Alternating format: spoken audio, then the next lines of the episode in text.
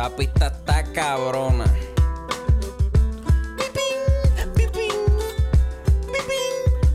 Mira, acorde y rima, acorde y rima, acorde y rima, acorde y rima.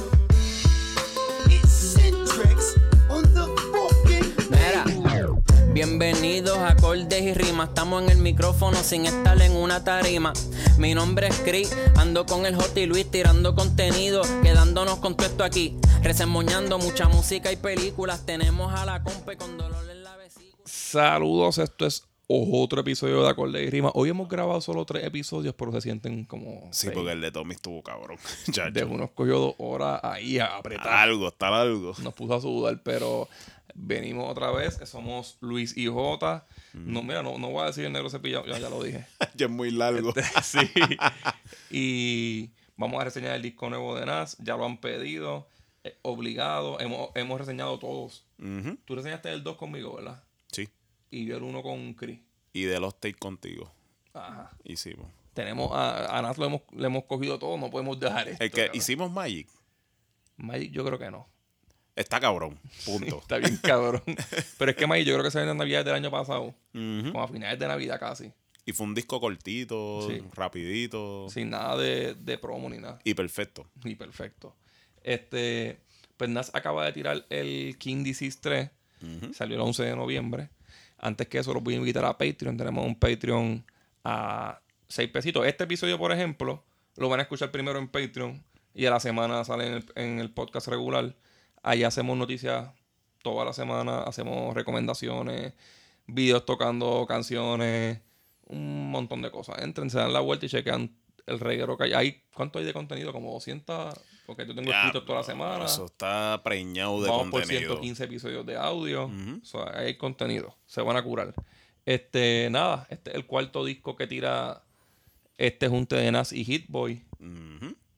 Qué bueno, mano. Nunca nadie iba a pensar esto, ¿verdad? Nadie, nadie, Nadie. Esto no se podía pronosticar. Esto es algo que se da y se da y... Y no lo suelte. y- ah, exacto. Es como cuando, por ejemplo, un poquito de NBA.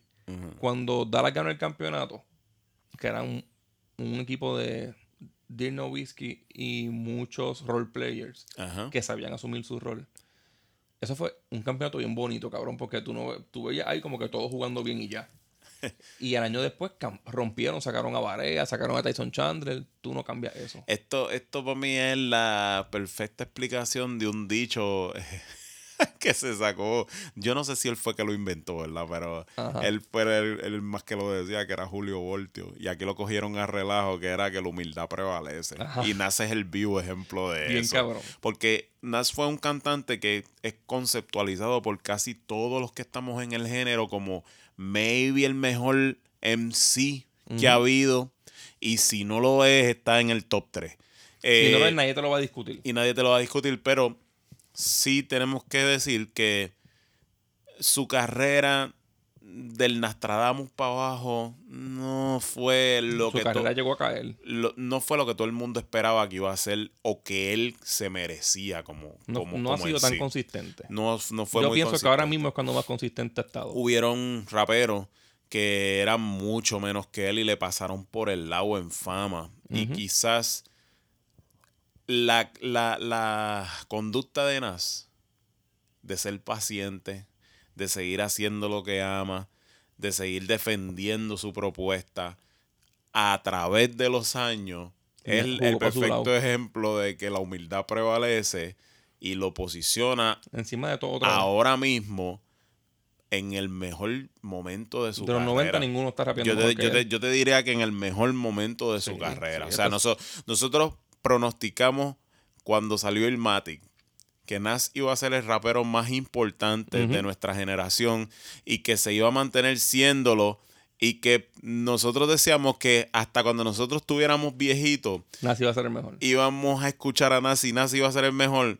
Y voy, la pegamos. Nos costó, pero la, La pegamos, pegamos, La pegamos, al poquito final. la esperanza. Sí, yo, yo, yo, siempre buscaba los discos de Nas. yo, yo, mira, yo amo tanto a Nas que no importa el material que él me diera, yo siempre iba y lo chequeaba. Dos o tres veces, aunque no te gustara, para ver si te me gustaba algo. Y yo te puedo decir que antes del King Disease, que para ser consistente, yo mm, de entrada no fui muy fanático de ese disco, pero comprendía que estaba en otra zona. Y quizás pues lo empecé a apreciar más con el tiempo. Desde I Made You Look, para mí nada de lo de Nas. O sea, para mí I Made You Look fue el último tema de Nas que yo dije, coño, mano, qué temazo. ¿Entiendes? Eh, yo sé que han salido muchos temas que pues sí han pegado meridianamente y eso y lo otro. Y la gente siempre, la gente siempre sigue queriendo Ahí me gustó yo tengo y todo. El Untitled, el que sale de la espalda del Ajá, ajá. Ese disco a mí me gustó, pero Eh, no es un disco bueno. No, no es, no es comparable. Life is Good no es malo, pero tampoco es. No es comparable tampoco con lo, con lo bueno de lo que pasa es que eso era lo que teníamos en ese momento y pues cuando Life is Good salió tú lo escuchabas y tú decías, "Eh, un buen disco, es un buen disco comparado a todo lo otro. Nas que había". nunca va a ser una mierda. No, de parte de Nas no, pero sí ya tú sentías que estaba en un zona outdated. De que ya como que no, No, trascendía de de ahí. ahí. Sí. ¿Entiendes? Y ahora encajó una esquinita que qué bueno que no la ha soltado. Desde el Disease, Dios nos dio un regalo. Sí. Y es que otra vez ha vuelto Nas en top form. Ujú. Otra vez. Y mira, esto no lo logró ni Kanye cuando hizo el disco con él. Ujú. Que quizás para ese momento eso era lo más interesante que tú decías podría estar, ¿verdad? Tú decías como que coño, eso es algo interesantísimo. Maybe Kanye puede devolverle la fama e insertar a Nas otra vez en los nuevos tiempos. No. No. Pero la, la humildad prevaleció. Y puso a Nas. Y, y ¿por qué yo digo que la humildad prevalece? Más adelante vamos a estar explicando. Eh, la primera canción es. La portada es una K, un D y el 3, como el King Disease 3. Sí, eso en el lingote de oro. Ajá. Ajá. Este. La primera canción es Ghetto Reporter. Rompiendo con un sampleo. Esta canción está bien cabrona. rompiendo con un sampleo de The Commodores de This Is Your Life, eh, como un discurso de Alan Watts. Y luego Richard Pryor, Just Us. Sale un boom bap súper demente. Muchos pianos, efectos viajosos, baseline bien cabrones. Y Nas presentándonos un nuevo alter ego que es el Ghetto Reporter. Ujú. En el primer verso Nas habla de, de la consistencia que ha tenido estos últimos años, que lo repite mucho en el disco, y dice que agradezcan eso porque los que lo conocen saben que él se hace extrañar, que él se pierde por tiempo. Claro. Que es bien raro que esté así tan consistente. Dice que tira cuatro discos corridos como si fueran varios de varios artists, pero él solo. Él solo. Porque en este disco pues no hay featuring. Tiene toda la razón, cabrón. Sí. Tiene toda la razón. Es solo él y HB. Y él dice, y eso ya es un double entender porque con HB pues se, se siente que Hit Boy, pero también HB es la, los lápiz que son número 2, son. HB, Sí. que puede decir que él y su lápiz, so, él está solo y sus cojones. Eh, recalca que Nas, eh, aquí- que aquí no hay featurings. Esto es, eh, vamos a escuchar a Nas un ratito. Me gusta el segundo verso que dice mi conclusión de este disco, que es que la gente discute cuál es mejor entre KD1, KD2 y Magic, pero salió KD3 a contestarle. Exacto.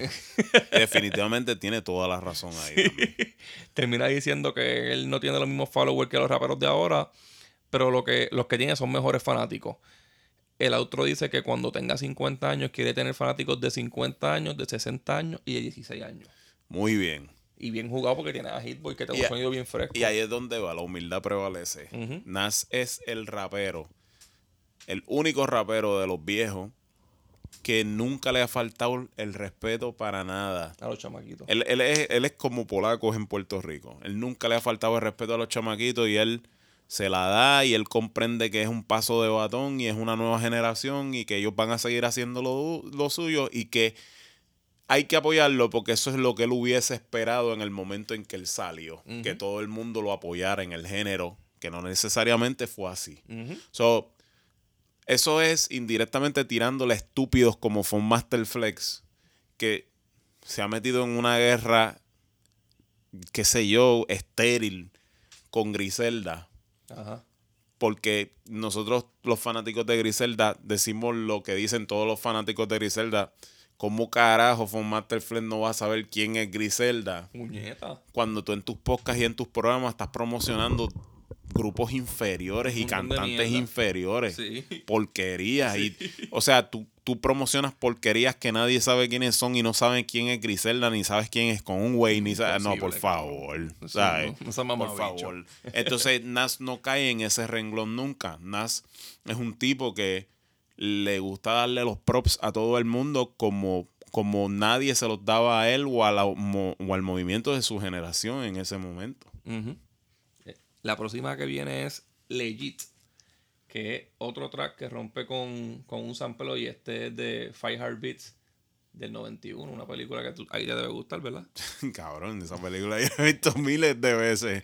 La película es con Michael Wright, este, que después él hizo un papelazo en Sugar Hill, que eso es otra película que yo voy a reseñar aquí, porque eso es una película de Wesley Snipes y Michael Wright, dirigida por León Hichazo, que está olvidada por el mundo entero. Y eso es un dramón de tres pares de cojones. Vamos Uno de los mejores dramones que yo he visto en mi vida. O sea, eh, Esa, eh, más abajo, en el primer verso, hace una referencia a la misma película. Eh, Nas empieza sobre ese sampleo, líneas de bajo medio jazzy, diciendo que de, dónde- de dónde salió y lo que aún sigue representando. A mitad lo interrumpe un drop beat tan cabrón. Cuando Sí, entra aquí el cabrón. boom bap. Sí, sí. Porque primero está por encima de, de este cantando jazz. Pero cuando sale esa pista, ese pistón, ese este beat es una joya. Eh, boom bap lleno de piano, siguen los sampleos de la película, baterías bien fuertes. Aquí se tiene un crical de líneas bien buenas. No, y los rapeos que son encima del surfeo de, de Michael. Sí, Acho, sí. cabrón. Eso está demente, cabrón. Aquí también hace un double entender de que dice NASA without the A at the end, take off on three. Mira, cabrón, esa, esa escena a mí me gusta con cojones porque ahí cuando Michael Wright empieza a cantar, que es en el talent show, cabrón, una tipa literalmente se viene en el así. Esa parte está bien cómica. Porque cuando ese tipo empieza a soltar esa O, la tipa tú la ves que empieza a estremecerle en la silla. Se le agua la chocha. Sí, le- cabrón. Y cuando él la levanta para darle un beso, la tipa se desmaya ahí. Pues él dice, NASA without, without the A at the, at the end, take off on three. Eh, NASA sin la última A es NAS, que son tres letras, pero también como cuando se tira un misil a la cuenta de tres. Este, y también este, el tercer disco. Sí. So, él mete el tres en tres temas, en tres mielas diferentes, que es un triple entender o algo así. La letra va de todo lo que ha logrado y lo que ha logrado por su hijo. Hasta anda se sorprende de que todavía es un exponente Sí, fuerte. cabrón, de verdad. Y, Y eh, ahí la humildad prevalece. Sí, cabrón, la humildad prevalece porque fue paciente, siguió en lo suyo y el tiempo le pagó, y le, le está pagando. Yo, yo, honestamente, esta es la primera vez que pasa esto para mí en el rap. O sea, un streak de cuatro discos. Ni a Eminem le ha salido. No, no, no, no, no, no, no, no, no. De un rapero que fue una leyenda en un momento. Básicamente con un solo disco. Porque Nas fue el único que fue una leyenda con un solo disco y no fue un one hit wonder. ¿Verdad? Y entonces vuelve en el punto en donde ya se supone que ninguno de los chamaquitos supiera quién es Nas. Ujú. Y nosotros los viejos nos encargamos a, a- a- que sí lo supieran. Y entonces él nos hace quedar bien. Sí. Haciendo el que nos hace quedar. cuatro discos. que nos hace. Sí, cabrón, porque hace cuatro discos que son una joya. Mira, yo siempre recuerdo que una de las promociones del King Disease 2 Ujú. era él regalando el CD a los chamaquitos, pero el disco en CD. Y, los y como era regalado en la calle, los chamaquitos lo cogían y decían como que, "Ah, yo, yo no sé quién tú eres, pero sí. Ah. Y se lo llevaban y lo escuchaban. Y decían, "Dale, esto está cabrón, que si esto, tú sabes. Y eso es básicamente lo que él ha hecho. Él se ha insertado otra vez Poquito en el género que él ayudó a, a expandir y que ya lo había olvidado quizás por las nuevas generaciones, se insertó, pero se insertó de la manera correcta, no vendiéndose, Ujú. Sino haciendo un sonido refrescante y él siendo el mismo Nas y viendo todo el arte que él domina en, en sus diferentes facetas. Sí. Eh. Yo, yo voy a tratar de no irme canción por canción porque Nas tiene como una fórmula de que un par de canciones son dedicadas a su barrio. Par de canciones Eso no cambia nunca. sí, un par de Eso no canciones son dedicadas al crecimiento, a lo que ve en la calle. Y como, mira, la, la que viene ahora es Thun, que se escribe T-H-U-N, pero es por la pronunciación de Son, Ajá, ajá. este, en Queensbridge, que es el proyecto donde se crió. Esta es su canción dedicada a ese barrio. Los proyectos hay, ¿cómo era que se llamaban? Los, Los, los este... project buildings de... Sí, de sí, de los Project Queensbridge. Building de Queensbridge. Este, también a todos los barrios como tal, porque sobre todo todo lo que hay en New York, sobresaltando la, la hermandad entre todos, aquí es que se tira la línea de Jay-Z. Sí, de Itel. que también es porque es de allá, Ajá. Este, que Ether y Takeover están en Tidal. Sí. Que lo- el beef de ellos dos está en Tidal, como que. Y que a veces le textea a Hova diciéndole Dicen Over. Ajá. El beat es un boom bap lento con melodías, violines, sampleos de, de Queens in the House. Ujú. Y luego viene. Eso es un deporte, cabrón. Y ahí fue lo que él, él- él- él le hizo claro. Ajá. Es un deporte. Sí. Este, luego viene una de las más cabronas de todo el Sí, disco. cabrón. El título. Acaba de salir el video y todo. Cabrón, el título, lo, el contexto de Desde la que- canción. Desde que anunció el tracklist, yo te lo envié. ¿verdad? Hacho, cabrón. y yo te dije, esta es la que voy a escuchar primero. Sí, también, ahí. Esa fue la que recomendé en Patreon y todo. Este se llama Michael and Quincy. Para el que no entienda. pues esto es una referencia Oye, directa. deber- deber- si escucha este podcast, tiene Tienes que que entenderlo. o sea, Esto es la referencia perfecta, yo diría que de cantante y productor para un negro, la ¿verdad? relación de cantante y productor. eh, o sea, eso es como tú decir Rick Rubin y Beastie Boy. Beatle y George Martin. Beatle y George Martin. Eh, o sea, esto es Quincy Michael. Este es el más importante porque comercialmente fueron los la estrella del pop y, y el rey del pop. Ajá. Y quien hacía la música con él. Este, el beat es medio griseldoso. Ajá. Es un boom bap bastante denso, con batería bien cruda. Aquí cambia la pista un par de veces. Arreglo en guitarra, mucho escracheo. Eh, Nas lo hace mierda. lo hace mierda con sangre, cabrón. La letra es como un ego trip de Nas comparándose junto a Hit Boy. Obviamente. Tú, tú sabes lo que va a hacer. Sí. este, como cantante y productor con Quincy y Michael. El primer verso tiene línea de Guille y otras como que de homenaje a los que se han muerto. Me tripea que también le hace homenaje a actores de cine de mafia. Sí, cabrón. Sí, sí. Y ya en el segundo verso son líneas más directas, referencias de canciones de Michael Jackson. Sí. Esta canción es Esto- preciosa. Eso es, cabrón. cabrón, sí, es un palo, cabrón. Luego de esta viene Terry. Es mi canción favorita del disco. Hacho, cabrón. Este hijo de puta ya lleva 30 años dándonos música con la mejor calidad. Este, otra vez eh, voy yo a decirle aquí lo mismo. Eh, P-Rock es Dios. Tú lo sabes, Sí, cabrón. Sí, sí. Se Aunque tiene varios flops en su carrera, y se puede decir, está cabrón hice perfecto en 30 putos años. sí, cabrón. Eso está hijo de puta. Y de eso se trata esta canción. Esta canción se trata de sus 30 años en la música. Siempre se ha mantenido intentándolo y metiéndole duro. Realmente creo que ahora es lo más consistente que ha estado, como dijimos ahorita. Y, y qué bueno, cabrón, porque en esta canción nos deja claro que no le va a bajar. Sí, eso es así. Da como un spoiler de que el disco con Premier todavía se puede trabajar. Y como que arregló el revolú que tenía con Pete Rock, ¿verdad? Sí, de los royalties y eso. Ajá. Ajá. Y, y, y, y, y cómo, cómo se condujo P-Rock en esta canción. Son, ya arreglaron, se nota que arreglaron. Sí, cabrón. Luego viene Hood to Hood, que se va también en el mismo concepto del barrio. Aquí me atrevo a decir que Hitboy es el MVP, cabrón. Sí, cabrón. Ahora mismo sí. Sí. Yo también digo lo mismo. Luego de varios boom bap medio jazzeados, este beat es más al estilo de, de la segunda etapa de Nas y quedó bastante cabrón. Sí, aquí, cabrón. aquí Nas sigue hablando de los barrios, de cómo ha subido y sobrevivido monetariamente. Dice que a los chamaquitos de ahora no los enseñan a invertir. Eh, habla de cómo su música se escucha de barrio en barrio y de cómo él es la voz de cada uno de esos barrios.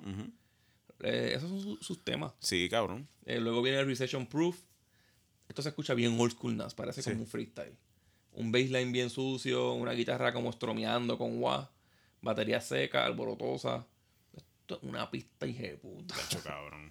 Este, Nas habla de, de la economía, los lujos que hay que aguantar por la inflación y que debe invertir en uno mismo, que es su mejor inversión, que a veces te va a caer, pero que te, siempre te va a levantar porque eres tú, cabrón, y tú eres tu manager. Ujú. Esta es de mis favoritas del álbum. Luego viene Remnants, que es un sample super cabrón de Mary J. Black, de You Remind Me. Eh, muchas baterías y pianos bien nostálgicas sobre un boom bap para empezar una, hostiosidad. Eso el así. cada vez se va poniendo más intenso y viajoso hasta que se convierte en un drill de la misma calidad de cabrón. Sí, sí. No, en, en verdad, yo no sé si seguir. Es que no vale la pena. Este disco, mira, de verdad, este disco es una belleza. O sea, hay una canción que está, no, no, no está en el mismo orden en que vamos, que se llama First Time. Ajá. Que a mí me acuerda mucho una canción de R. Kelly. Otra vez, la persona que es R. Kelly no tiene nada que ver con su música. Su música es brillante. Ajá. Este, pero R. Kelly tiene una canción que se llama My Number One Hit. Y First Time es algo bastante similar a esa canción porque te recuerda el momento en que tú escuchaste a alguien por primera vez y tú dijiste, diablo, puñeta, qué cabrón se escucha eso. Cu- Como Cuéntame una, anécdota de alguien que tú te acuerdas que tú- cuando lo escuchaste por primera vez. que yo escuché por primera vez, no, yo te puedo decir Michael Jackson, cabrón. La Yo- primera vez que yo escuché por, a Michael Jackson en mi vida, yo tendría como cinco años. Estaba en el pic de la edad que le gustaba a él. Pero, pero El tío se querido escuchar ahí también. Sí, cabrón. Este, pero, pero yo siempre recuerdo que yo pensaba que yo estaba viéndolo algo mágico, de verdad, cuando lo, cuando lo vi. Y desde ese momento yo me convertí en fan bien cabrón de él. Tú sabes, este también te puedo decir la primera vez que escuché Héctor Lavoe, que fue cantando comedia, porque ese disco estaba en casa. Y recuerdo también que la carátula del disco yo me sentaba a verla por hora. Pues básicamente lo que habla la canción es exactamente de eso mismo. La primera vez que tú escuchaste a alguien y te sorprendió. Él te habla como que de la primera vez que, como que la primera vez que escuchaste a Nas, cómo fue. Exacto. Pero también te termina diciendo la primera vez que le escuchó a, a Biggie, tu hijo de puta. No, y que te, también te, te, te termina diciendo y te señala el hecho de que puede ser que esta sea la primera vez que cualquier chamaquito cham- lo esté escuchando, está escuchando a él. Y, Y, él, él, él dice que él, hay hope que haya gente que me esté escuchando por primera vez. por ahora. primera vez y diga, diablo, puñeta, esto Eso está era, eso, cabrón". era, eso es un punto de vista que yo siempre he admirado Claro. y lo hacía Michael Jordan. Michael Jordan decía que él jugaba así de bien porque, aunque fuera un equipo malo, porque siempre en la cancha había una persona que lo estaba viendo por primera vez. Exacto. Y él jugaba para esa persona. Exacto. Eso está cabrón, porque Eso- siempre va a dar todo ahí. Y es, la verdad, porque tú das, tú das lo mejor de tu talento y das el todo por el todo exactamente para eso mismo, para causar una impresión. Este, otra vez, eso demuestra lo trascendental que es Nas en el género, porque Nas no está buscando guerras estériles con nadie. Ujú. Nas un tipo que está tratando de tener reconocimiento en el arte de él desde que lo hizo desde el primer día. Ese cabrón confrontó a Tupac porque Tupac le tenía una tiradera. Sí, cabrón, y lo confrontó y Snoop Dogg siempre dice que yo estoy, yo, que él no duda por un segundo que él los hubiese hecho tierra porque él dice, él andaba con gente más Eso es lo, monte. más- eso es Claro, lo más mafia que él ha visto en su vida. claro, él decía, y en la mente, en la mente estúpida y volátil de Tupac nunca eso iba a entrar porque él le decía, ah, viste que lo amedrenté y, y Snoop Dogg decía, no, cabrón, no lo amedrentaste. estaba hecho mierda. Nosotros estábamos jodidos nosotros. En y- todos los árboles había gente. Mira, mira, es como te digo, mira la madurez mental que tenía ya Nas para ese tiempo. que él hasta hablaba que- bajito. Él mismo estaba en una actitud hostil y él mismo lo ponía en su lugar y le decía, no, pues está bien, tú tienes toda la razón, tranquilo, esto, lo otro. Pues yo te, yo te voy a tirar a ti también, cabrón. Exacto. Pero ah, eso es lo que te demuestra a ti en el plano en donde él, él siempre ha estado. Él siempre ha sido bien maduro, Sí, de puta. bien maduro. es 20 años, algo sí, así. cabrón, Nas, Eso está muy adelantado. para mí es el rapero más maduro que hay. No vale la pena seguir explicando este disco porque este disco realmente es perfecto. Pero Este- hay una canción este, que se llama Once a Man, Twice a Child. Ajá. Once a Man, Twice a Child. Eh, el beat es suave, con melodía, estilo. tiene el pitito ese como G-Funk, pero la canción no entra en G-Funk. Se mantiene siendo un boom bap de storytelling y Nas tira una de sus mejores letras. Aquí, en la línea de la canción, de las canciones anteriores, pero más personal, explica cómo uno vuelve a ser un bebé dos veces y hombre una vez. Como, como uno gana permisos con la adultez que vuelve a perder cuando llega a mayor edad. Pero explica cómo la vida te sirve de experiencia para seguir siendo un adulto capaz, incluso cuando ya eres un viejo que no puedes caminar. Cabrón, eh, yo te voy a decir una cosa.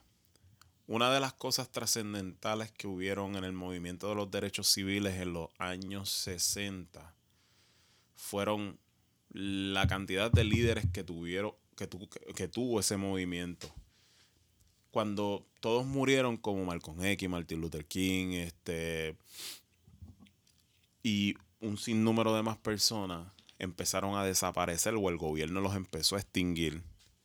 Ese movimiento fue decayendo porque las nuevas generaciones no tuvieron una voz.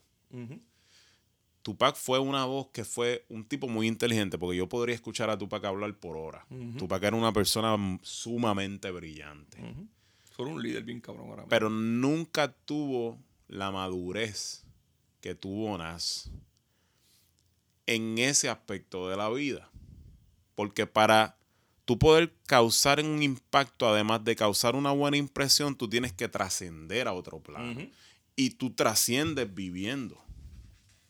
Y eso es lo que ha hecho Nas. Si yo te puedo decir a ti que si mi generación aunque sea filosóficamente, ha tenido un líder, Nas es un líder.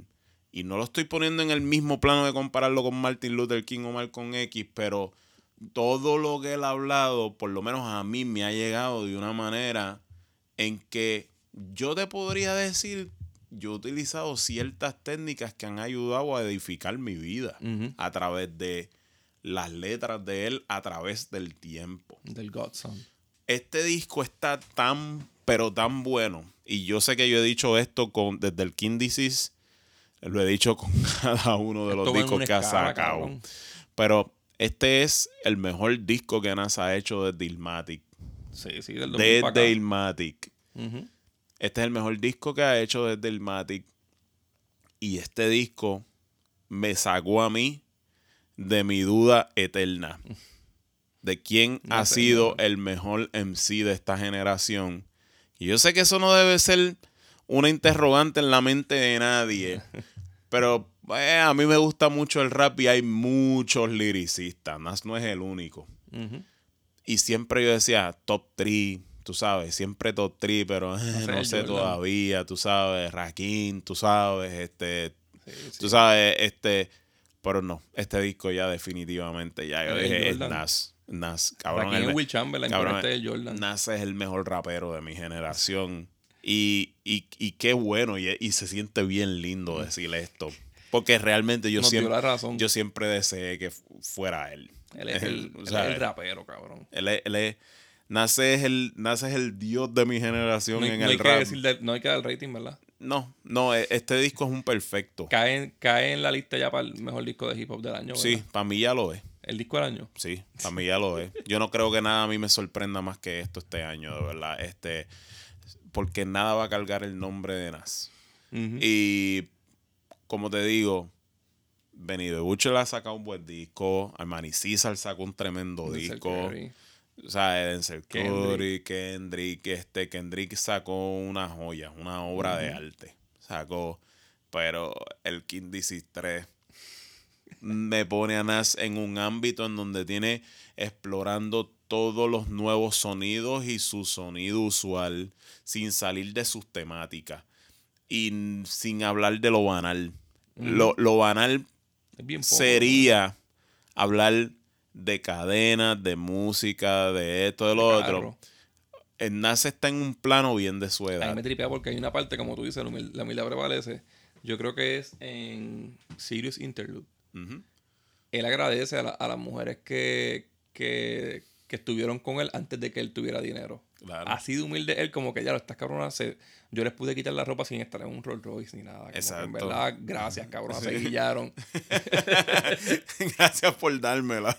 y, y la única canción que, como que no les tira a los raperos de ahora, pero sí hace la comparación de por qué él es mejor o tú estás ready para lo que sea en la de, en la de las abreviaciones.